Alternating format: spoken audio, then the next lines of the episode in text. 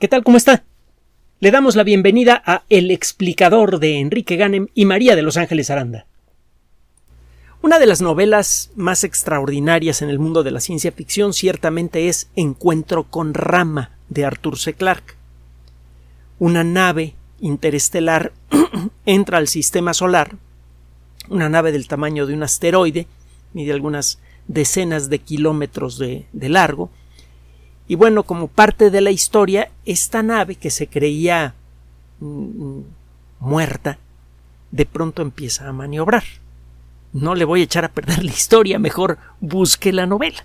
Es excelente. Bueno, el caso es que en esta novela se explota de una manera interesante una idea que existe no solamente en la mente de muchos escritores de ciencia ficción, sino también en la de muchos científicos e ingenieros. la teoría general de la relatividad es una de las ideas más poderosas de la historia. Por un lado, nos ha dado la oportunidad de estudiar al universo en su conjunto. Es la primera herramienta matemática que nos permite utilizar al universo como campo de trabajo. Gracias a la teoría general de la relatividad sabemos que el universo se está expandiendo, que tuvo un origen y ese tipo de cosas. De ese tamaño es el alcance de la relatividad. Pero además la relatividad podría abrirnos el camino para conseguir lo que a lo largo de mucho tiempo se ha dicho que es imposible, que es el viaje interestelar. Eh, aquí me detengo para eh, citar una de las leyes de Clark Arthur C. Clarke en algún, eh, eh, eh, en algún lugar dice que cuando un científico talentoso, ya entrado en años, dice que algo es posible, lo más probable es que esté en lo correcto. Y cuando dice que es imposible, lo más probable es que esté equivocado. Ha sucedido en muchas ocasiones. Mire, por ejemplo, la cuestión de la del secuenciar la información del ADN, el extraer la información del ADN. Por mucho tiempo se consideró imposible hacerlo. Luego se consideró absurdamente complejo y lo fue.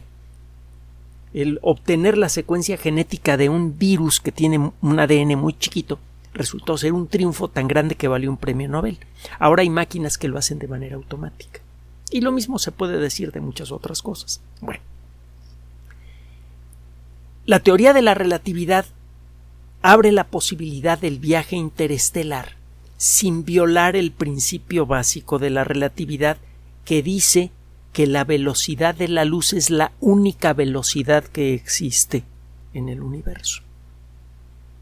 Usted, si es la primera vez que nos escucha, casi segura, se lo puedo asegurar, pues que no ha escuchado usted la, el principio de la relatividad con estas palabras. Usted seguramente ha escuchado que la velocidad de la luz es insuperable, que la velocidad de la luz es el límite absoluto en el universo.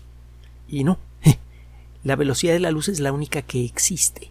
Estas llaves que tengo enfrente, el ratón de la computadora, la Tierra, todas las cosas del universo se mueven a la velocidad de la luz por el espacio-tiempo. Usted puede elegir qué fracción de esa velocidad la quiere usted viajando por el espacio o viajando por el tiempo. Si se mueve usted a velocidad máxima por el espacio, para usted no transcurre el tiempo, ese es el caso de las partículas de luz. Si usted se pudiera montar en una partícula de luz, llegaría instantáneamente al otro, al otro lado del universo y ni cuenta se daría. Para usted no pasa el tiempo porque se mueve a la velocidad máxima a través del espacio. Para un objeto quieto como el ratón de mi computadora o las llaves, el tiempo transcurre de una manera bastante tangible porque no se está moviendo a través del espacio. La velocidad total tanto de una partícula de luz como de mis llaves aquí en el escritorio a través del espacio-tiempo es la misma, la velocidad de la luz. No se puede rebasar el, que una nave acelere y rebase la velocidad de la luz es absurdo. Pero cuando usted se pone a revisar con cuidado las matemáticas de la relatividad encuentra pequeños detalles. Lo que dice la teoría de la relatividad es que ningún objeto material puede moverse más rápido que la luz a través del espacio, pero el espacio mismo es flexible. Si usted distorsiona la forma del espacio alrededor de una nave espacial, ésta se está moviendo a una velocidad menor que la de la luz dentro de ese espacio distorsionado, pero esa burbuja de espacio distorsionado se puede mover más rápido que la luz en relación al resto del espacio.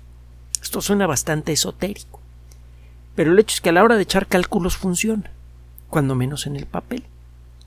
Una persona que ha hecho algunos trabajos muy interesantes en relación a esta curiosa idea es Miguel Alcubierre de la UNAM. Y todo el mundo habla de los motores de Alcubierre. No le va a costar trabajo encontrar referencias en el Internet. Una cosa es echar el rollo de lo que podría ser posible y hablar de novelas de ciencia ficción, pero eh, y otra cosa es entrar en contacto con la realidad. ¿Qué tan probable es que alguien en algún rincón del universo haya desarrollado un motor de Alcubierre o algo equivalente y que esté viajando entre las estrellas como en eh, Star Trek o en ese tipo de, eh, series de ciencia ficción? Bueno, para comenzar, empecemos por la astrobiología. Sabemos que con razonable certidumbre que la vida nació en la Tierra como consecuencia de fenómenos naturales.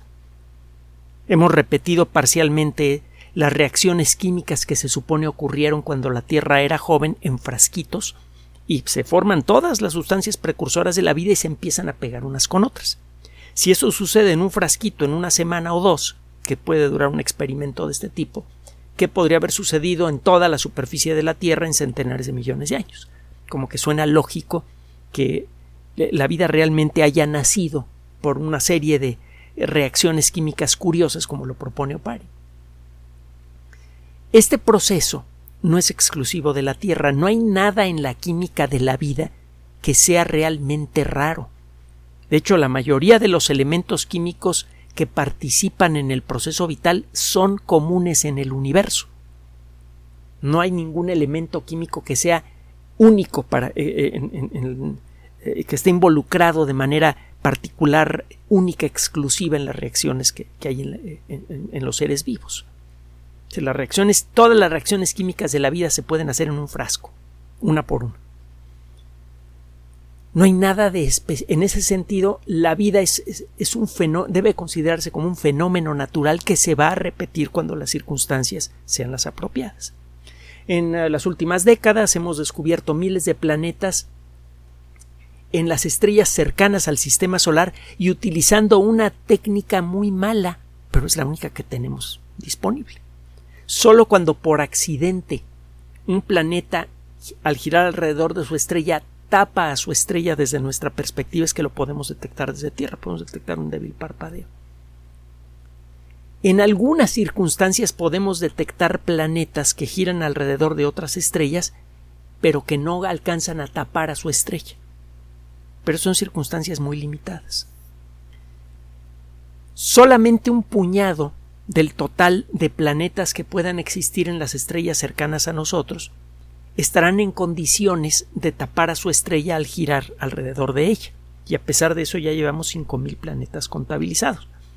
Lo más probable es que el número total de planetas únicamente en nuestro vecindario celeste sea de muchas decenas o centenares de miles. Los planetas son muy comunes en el universo. Dos más dos son cuatro. La vida debe ser común en el universo o debe aparecer frecuentemente en el universo. Ahora, atendiendo a lo que hemos aprendido gracias a la teoría de, de la evolución, en muchos lugares la vida aparece y desaparece rápidamente porque pasa algo malo, o nunca evoluciona hasta crear eh, eh, una especie tecnológica, inteligente con capacidad tecnológica. De todos estos millones y millones de planetas, en una fracción de ellos aparecerá la vida y solamente en una fracción de ellos aparecerá vida inteligente. Pero échale un vistazo a lo que ha sucedido en las últimas décadas, digamos en los últimos 50 o 60 años.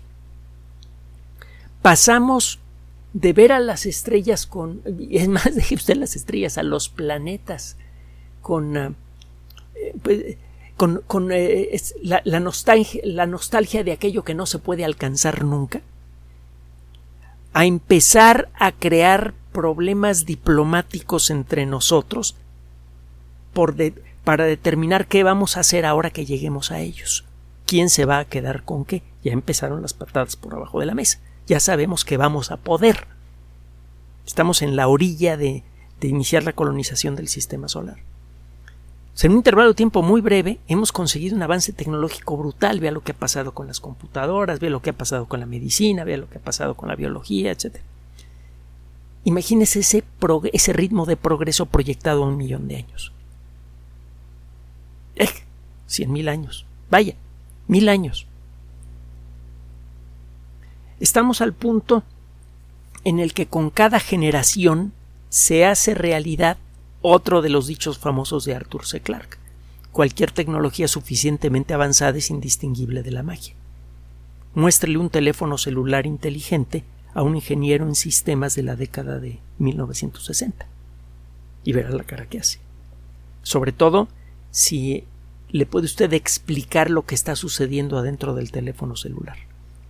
El tamaño de los circuitos electrónicos, su capacidad de cómputo, etc. Bueno, de nuevo sumamos. Están apareciendo muchos planetas, hay muchos planetas por todas partes en, el universo.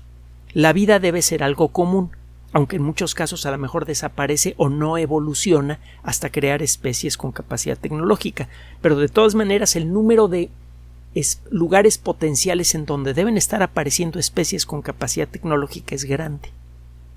Y ese número era igual de grande hace un, de, hace un millón de años o hace 10 millones de años. El universo era esencialmente el mismo hace 10 millones de años. Si una civilización, una sola, en nuestra galaxia de 400 mil millones de estrellas, hubiera llegado a nuestro nivel de desarrollo hace un millón de años, y hubiera logrado evitar las crisis ambientales, sociales y otras cosas que estamos enfrentando nosotros, hubiera logrado superarlas, y hubiera logrado progresar a ese ritmo por un millón de años, ¿en dónde estaría ahorita? probablemente habría desarrollado ya la tecnología necesaria para controlar la estructura del espacio-tiempo. Algo que sucede de manera natural, por ejemplo, en nuestro planeta. Si usted concentra suficiente energía en un lugar, el espacio-tiempo a su alrededor se distorsiona. Esa distorsión se manifiesta en forma de un campo gravitatorio. Si usted llegara a dominar la estructura del espacio-tiempo podría ser campos gravitatorios, podría, como se propone en la película Interestelar, construir una gran estación espacial aquí en Tierra, la rellena con todas las cosas que usted quiera, y una vez que ya la tiene terminada, de alguna manera cambia el sentido del campo gravitatorio que mantiene a, ese, a esa construcción pegada al suelo usted hace que la gravedad, en lugar de jalarlo hacia abajo, lo jale hacia arriba y la nave empieza a flotar. Eso numéricamente sería posible. Si usted pudiera distorsionar la naturaleza del espacio-tiempo. Y usted podría entonces levantar a una nave gigantesca del suelo sin hacer en principio más ruido que el que hace una hoja de árbol al caer del árbol hacia el suelo sería algo verdaderamente titánico.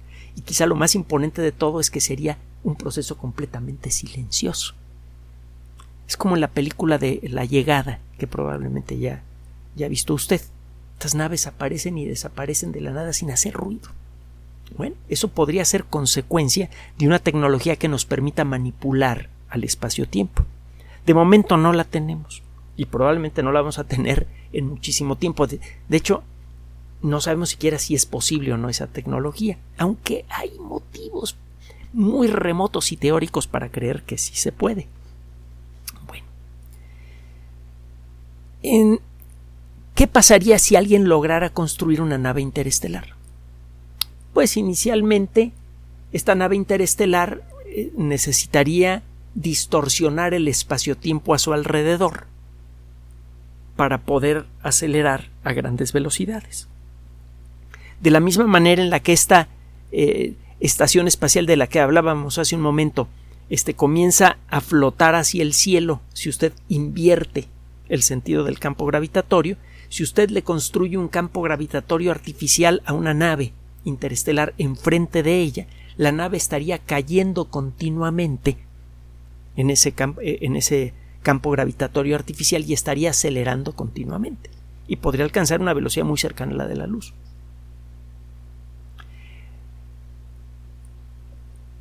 Suena puro rollo, a puro rollo de ciencia ficción. ¿Qué tiene que ver con la ciencia? Bueno, ahí le va. Una de las publicaciones más serias en el mundo de la astronomía son los Monthly Notices of the Royal Astronomical Society, las comunicaciones mensuales de la Sociedad Astronómica Real en Inglaterra. Es una sociedad eh, científica muy añeja, de las más añejas que hay en el mundo de la ciencia, y eh, con un eh, registro realmente impecable. Los trabajos de investigación que involucran a la Royal Astronomical Society son de primer nivel y lo mismo ocurre con los artículos publicados en esta revista. En, eh, hay un documento que está en revisión para ser publicado en los Monthly Notices of the Royal Astronomical Society. Ya lo aceptaron para revisión. Y se encuentra en su forma todavía no revisada en un servidor electrónico del que hemos hablado en muchas ocasiones, Archive, A-R-X-I-V, Archive. Hemos comentado que en este servidor electrónico los científicos que tienen algún trabajo interesante y que quieren hacérselo saber a la comunidad internacional, lo pueden publicar allí antes que se los acepten para publicación en una revista científica formal, con la intención de establecer que fueron ellos los que hicieron el trabajo, para establecer prioridad. Para eso sirve Argid. Bueno, pues este artículo que ya está siendo revisado por los editores, ya fue aceptado para revisión por los editores de la Monthly Notices of the Royal Astronomical Society, trata sobre lo siguiente. Cualquier nave interestelar concebible que funcione con base en los principios de la teoría general de la relatividad, necesariamente va a involucrar una masa muy grande. Cualquier máquina concebible que pudiera distorsionar el espacio-tiempo lo suficiente para acelerar una nave espacial hasta que alcance una velocidad muy elevada, tiene que ser por necesidad muy grande. Se necesita una cantidad vastísima de energía para distorsionar la estructura del espacio y del tiempo, como lo hace de manera normal un objeto como la Tierra, que mide, pesa varios sextillones de toneladas y distorsiona a su alrededor el espacio-tiempo de manera que genera un campo gravitatorio como el que conocemos. Hacer eso de manera artificial requeriría de mucha energía y eso necesariamente involucraría una maquinaria grande. Por otro lado, si usted se va a echar un viaje interestelar, suena razonable que se va a llevar una nave grande. Se va a llevar a, muchos individuos y se va a llevar todo lo que necesitan esos individuos para vivir y hacer su trabajo. Claro está, aquí estamos asumiendo que otras civilizaciones podrían tener las mismas características que la nuestra, que eh, eh, tienen necesidades similares a las nuestras, etcétera, etcétera. Aquí hay una serie de suposiciones que, bueno, son inevitables pero no son verificables. Pero bueno, a lo que voy es a que una nave interestelar necesariamente tendría que ser una cosa más o menos grande y que maneja una cantidad vastísima de energía. Como la, eh, la nave rama de la novela Encuentro con rama de Arthur C. Clarke. Es un cilindro que tiene como 40 kilómetros de, de longitud máxima, como 10 kilómetros de espesor. Bueno, eh, un, físico de la Universidad de California en Los Ángeles eh, se convirtió en el líder de un pequeño grupo de investigación teórico que se pusieron a calcular cuál sería la secuela de tomar una nave más o menos grande y que pudiera ser acelerada hasta cerca de la velocidad de la luz. Bueno, la primera secuela sería la creación de ondas gravitatorias. El espacio no es un el espacio que hay entre digamos la Tierra y la Luna no es una nada. La nada en un sentido muy real no existe en el universo. El espacio y el tiempo juntos forman una estructura que se llama espacio-tiempo y el espacio-tiempo tiene existencia por sí mismo. Imagínelo como una especie de gelatina transparente en donde existen las cosas del universo. No tiene materia, pero sí tiene, entre comillas, sustancia el espacio-tiempo. Es un algo. Si un objeto se mueve muy rápido a través de ese algo, pasa lo mismo que cuando una lancha se mueve rápidamente a través del agua. Se hacen olas. Las olas de espacio-tiempo tienen características muy peculiares. La existencia de esas olas fue predicha por la teoría general de la relatividad, pues poco tiempo después de su nacimiento. La primera forma completa, matemáticamente completa de la teoría general de la relatividad apareció en 1916 y poco tiempo después empezaron a, a hacerse cálculos para buscar qué consecuencias observables tendría la teoría de la general de la relatividad de ser cierta. Una de estas consecuencias que en principio deberían ser observables son estas distorsiones peculiares en el espacio. Durante mucho tiempo, décadas, nadie pudo detectar las famosas ondas gravitatorias. Todas las demás predicciones de la relatividad se, se cumplían excepto esta. Esto cambió a principios de este siglo gracias a una pareja de observatorios especiales son unos instrumentos eh, de investigación enormes en forma de L. Cada ramita de la L tiene varios kilómetros de largo. Son dos instrumentos similares. Y total, otro día le platico cómo funciona LIGO. L-I-G-O. Búsquelo en la Wikipedia, búsquelo en YouTube. Algunos videos son verdaderamente espectaculares. El observatorio LIGO es capaz de detectar estas distorsiones en el espacio-tiempo y ya lo hizo y lo está haciendo de manera regular, al punto de que eh, sus constructores y eh, diseñadores se ganaron el premio Nobel. Entre ellos, de manera, destaca de manera importante Kip Thorne. T-H-O-R-N-E. Hemos hablado de Kip Thorne en muchas ocasiones. Es uno de los grandes maestros de la teoría de la relatividad. Es coautor del mejor texto que, que hay sobre la teoría general de la relatividad, que se llama Gravitation y eh, bueno, el caso es que eh, las ondas gravitatorias existen ya las hemos detectado. Me imagino que ya se ve para dónde vamos. Estos investigadores, dirigidos por uh, Luke Sellers de la Universidad de California en Los Ángeles, estimaron el tipo de ondas gravitatorias que podría producir una nave interestelar al viajar a una fracción muy grande de la velocidad de la luz esas ondas gravitatorias podrían detectarse a gran distancia.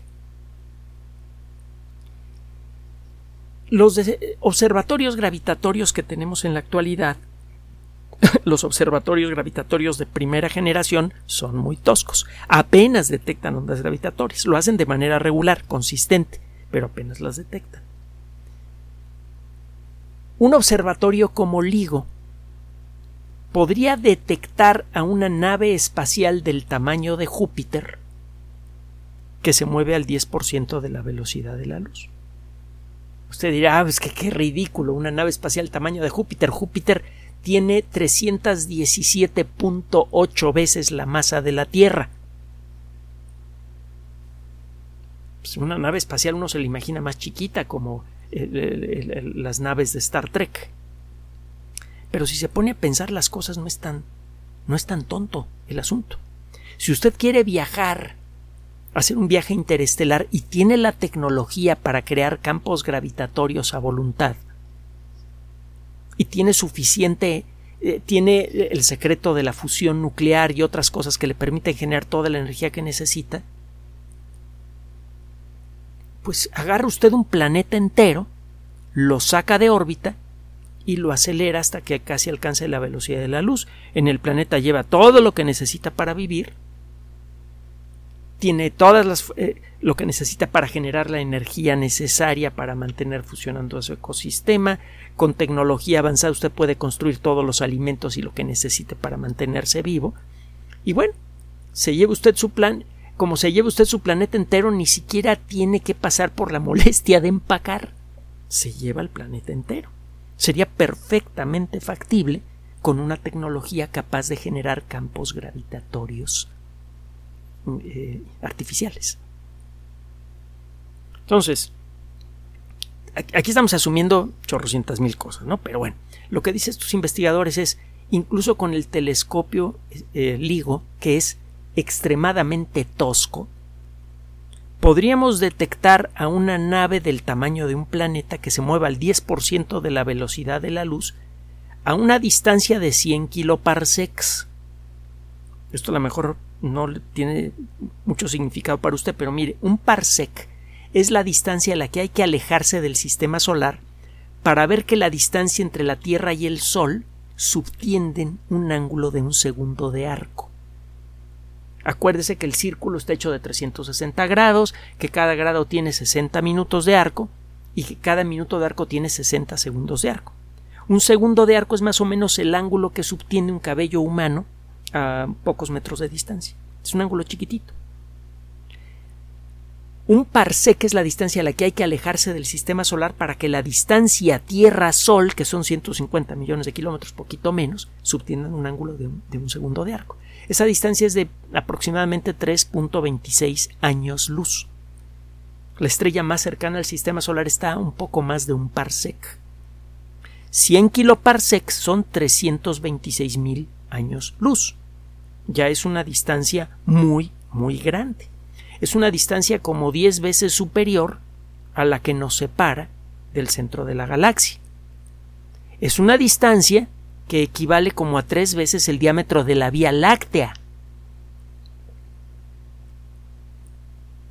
Podríamos detectar el paso de una nave interestelar grandota del tamaño de un planeta fuera de nuestra galaxia una nave interestelar más pequeña dentro de nuestra galaxia sería tanto o más detectable. Y eso con el telescopio LIGO, que, vuelvo a repetir, es un aparato poco sensible.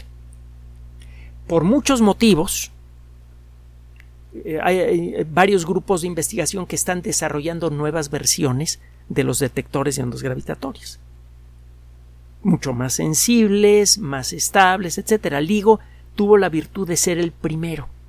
Pero es un poco lo que pasó con la primera computadora programable que hubo en el mundo, la ENIAC. Era un monstruote enorme lleno de, bulbos que se fundían a cada rato. dicen las malas lenguas que cuando prendían la, eh, la computadora las luces de una ciudad cercana, no me acuerdo si Filadelfia o parpadeaban por el trancazo eh, eléctrico que, que, que, jalaba esta computadora. Bueno, ahora vea usted su teléfono celular. Es una computadora que tiene decenas de millones de veces más capacidad que la primera ENIAC que ocupaba el equivalente a una pequeña construcción, un pequeño edificio. Obviamente el LIGO va a pasar por una etapa de mejoramiento similar en las próximas décadas. Están ya en construcción nuevos observatorios gravitatorios mucho más sensibles que el LIGO, que podrían detectar naves interestelares más chicas, pero más cerca del sistema solar dentro de nuestra galaxia. Si toda esta cadena de razonamientos es correcta, quizá la primera señal que podríamos tener de la existencia de otras civilizaciones podrían ser las estelas de espacio-tiempo que dejan las naves interestelares de las civilizaciones avanzadas cuando viajan entre las estrellas cercanas. Es algo que realmente es eh, está dentro del alcance de la sociedad humana para las próximas décadas. Tarde o temprano, incluso los sueños más extraños de la ciencia ficción se hacen realidad de una manera o de otra. En las próximas pocas décadas, quizá en los próximos pocos años, y gracias a este tipo de tecnología, podríamos establecer si en la Vía Láctea están ocurriendo viajes interestelares con el tipo de tecnología que le describí. Si no detectamos un solo caso de un viaje interestelar, de la estela de una nave eh, interestelar, eso podría significar que no se han desarrollado civilizaciones con capacidad tecnológica o que han encontrado otras formas de tecnología para viajar grandes distancias, como los agujeros de gusano. Pero eso será tema de otra plática. Gracias por su atención. Además de nuestro sitio electrónico www.alexplicador.net, por sugerencia suya tenemos abierto un espacio en Patreon, el explicador Enrique Ganem, y en PayPal, el explicador patrocinio por los que gracias a su apoyo sostenemos este espacio. Puede usted descargar gratuitamente estos audios en formato MP3 en Spotify y en iTunes como El Explicador sitio oficial y en SoundCloud como El Explicador y con formato de video en YouTube en El Explicador sitio oficial. Recuerde nuestras redes sociales de siempre, Twitter Enrique-Ganem y en Facebook Enrique Ganem sitio oficial, El Explicador y los grupos que usted ya conoce. Finalmente, el explicador siempre somos María de Los Ángeles Aranda y Enrique Ganem. Gracias.